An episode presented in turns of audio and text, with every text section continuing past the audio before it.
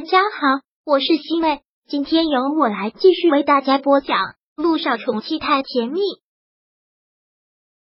第二百六十七章。你也不会有好下场的。我知道你肯定是被吓到了，如果让我的话，我肯定也被吓傻了。但你要冷静，不要胡思乱想。也是他自作自受，不是吗？是他毁约在先的。也是他失足的涟漪仙灵也受到了严重的冲击，但看到小九这个样子，他也是担心，不断的安慰着他。陆总知道吗？小九摇了摇头，不知道。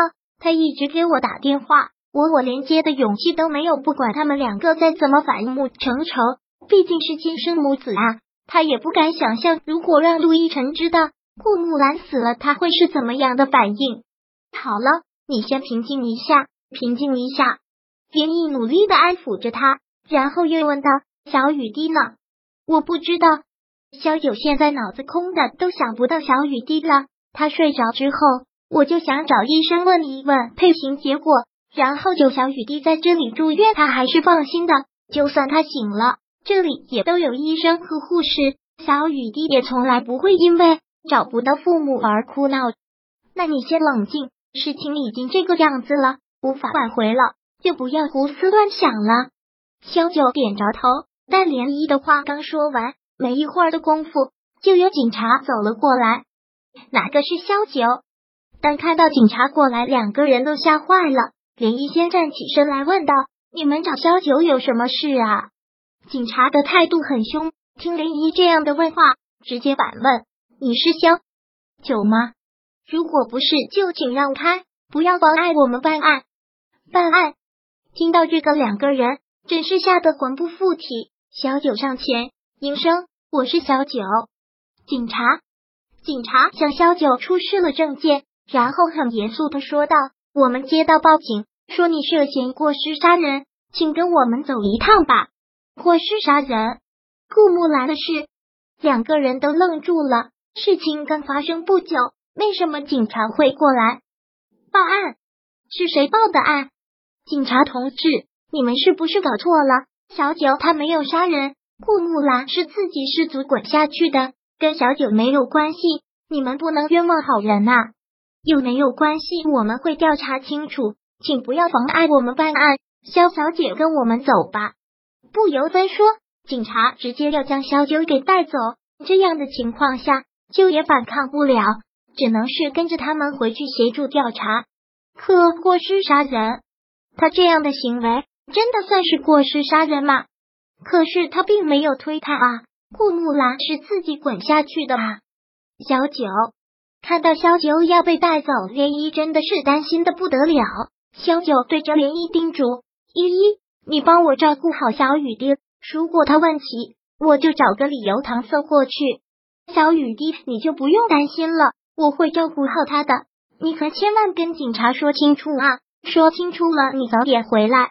给你说完之后，又连忙对警察请求：“警察同志，你们是执法人员，可一定要公平公正啊！小九的女儿现在还躺在医院里，白血病，急需要人照顾，不能没有妈妈的。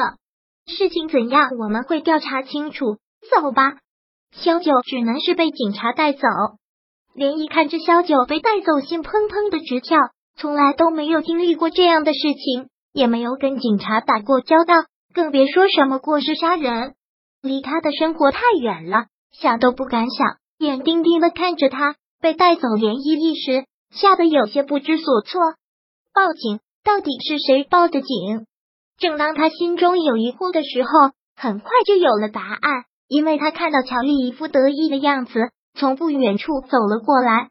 乔丽，没错。肯定是他搞的鬼，乔丽，是你报的警，是你让警察带走小九的。涟漪现在真的是恨透了这个女人，这个女人怎么能这么坏呢？有一点需要纠正一下，并不是我让警察带走她的，我可没有那么大的权利，是她自己过失杀人，警察必须带走她而已。你别在这里胡说了，小九他没有过失杀人，早就说了，是顾墨兰自己滚下去的。跟他没有关系，这些话你不要跟我说啊！你去跟警察说啊！看警察要不要相信。你连一真的被气得一时语塞，然后又连忙说道：“你是使不了坏的，医院里面都有监控，而且医院里人流这么多，也会有人证的。那真的是不凑巧，那里正好是监控的死角，拍不到。至于有没有人证，这我就不清楚了。”看乔丽这个小人得志的样子，看他这种说话的语气，连依真的恨不得想去撕烂他的嘴。乔丽，你到底想干什么？你这个女人心肠怎么能这么歹毒呢？我心肠歹毒？乔丽不以为然的冷哼。我心肠歹毒，也没有想过要杀顾木兰，也没有宁愿捅伤自己去陷害他。我用的手段只是自残而已，跟萧九的相比，简直小巫见大巫。我已经不想听你在这里胡言乱语了。林毅连忙要给陆亦辰打电话，别以为这样就能打倒小九。我给陆总打电话，陆总会救小九的。陆亦辰会救小九。乔丽听到这个，像是听到了什么笑话，肆无忌惮的笑。你是不是太天真了，还是压根就没脑子？陆亦辰就算再怨恨顾木兰，那毕竟也是他的亲生母亲。就算萧九没有过失杀人，顾木兰也是因为他而死，杜奕晨还能救他，那我可真是开了眼了。乔丽这些话让涟漪一下子顿住，都差点忘记了顾木兰是他的亲生母亲。不管再怎么大的仇，毕竟是亲生母子。如果让陆亦辰知道他母亲死了，真的完全不会怪罪萧九吗？真的会把他从警局里面救出来吗？所以呀。劝你还是打消了这个念头。”乔丽悠悠的说道，“你也只是他的朋友，还是不要趟这趟浑水。人家好歹还有男人扣，你有什么呀？别想出头。你涟漪，气急，乔丽，你也别高兴的太早。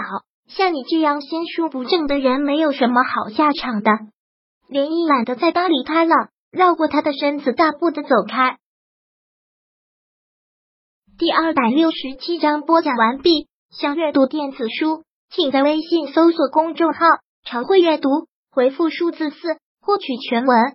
感谢您的收听。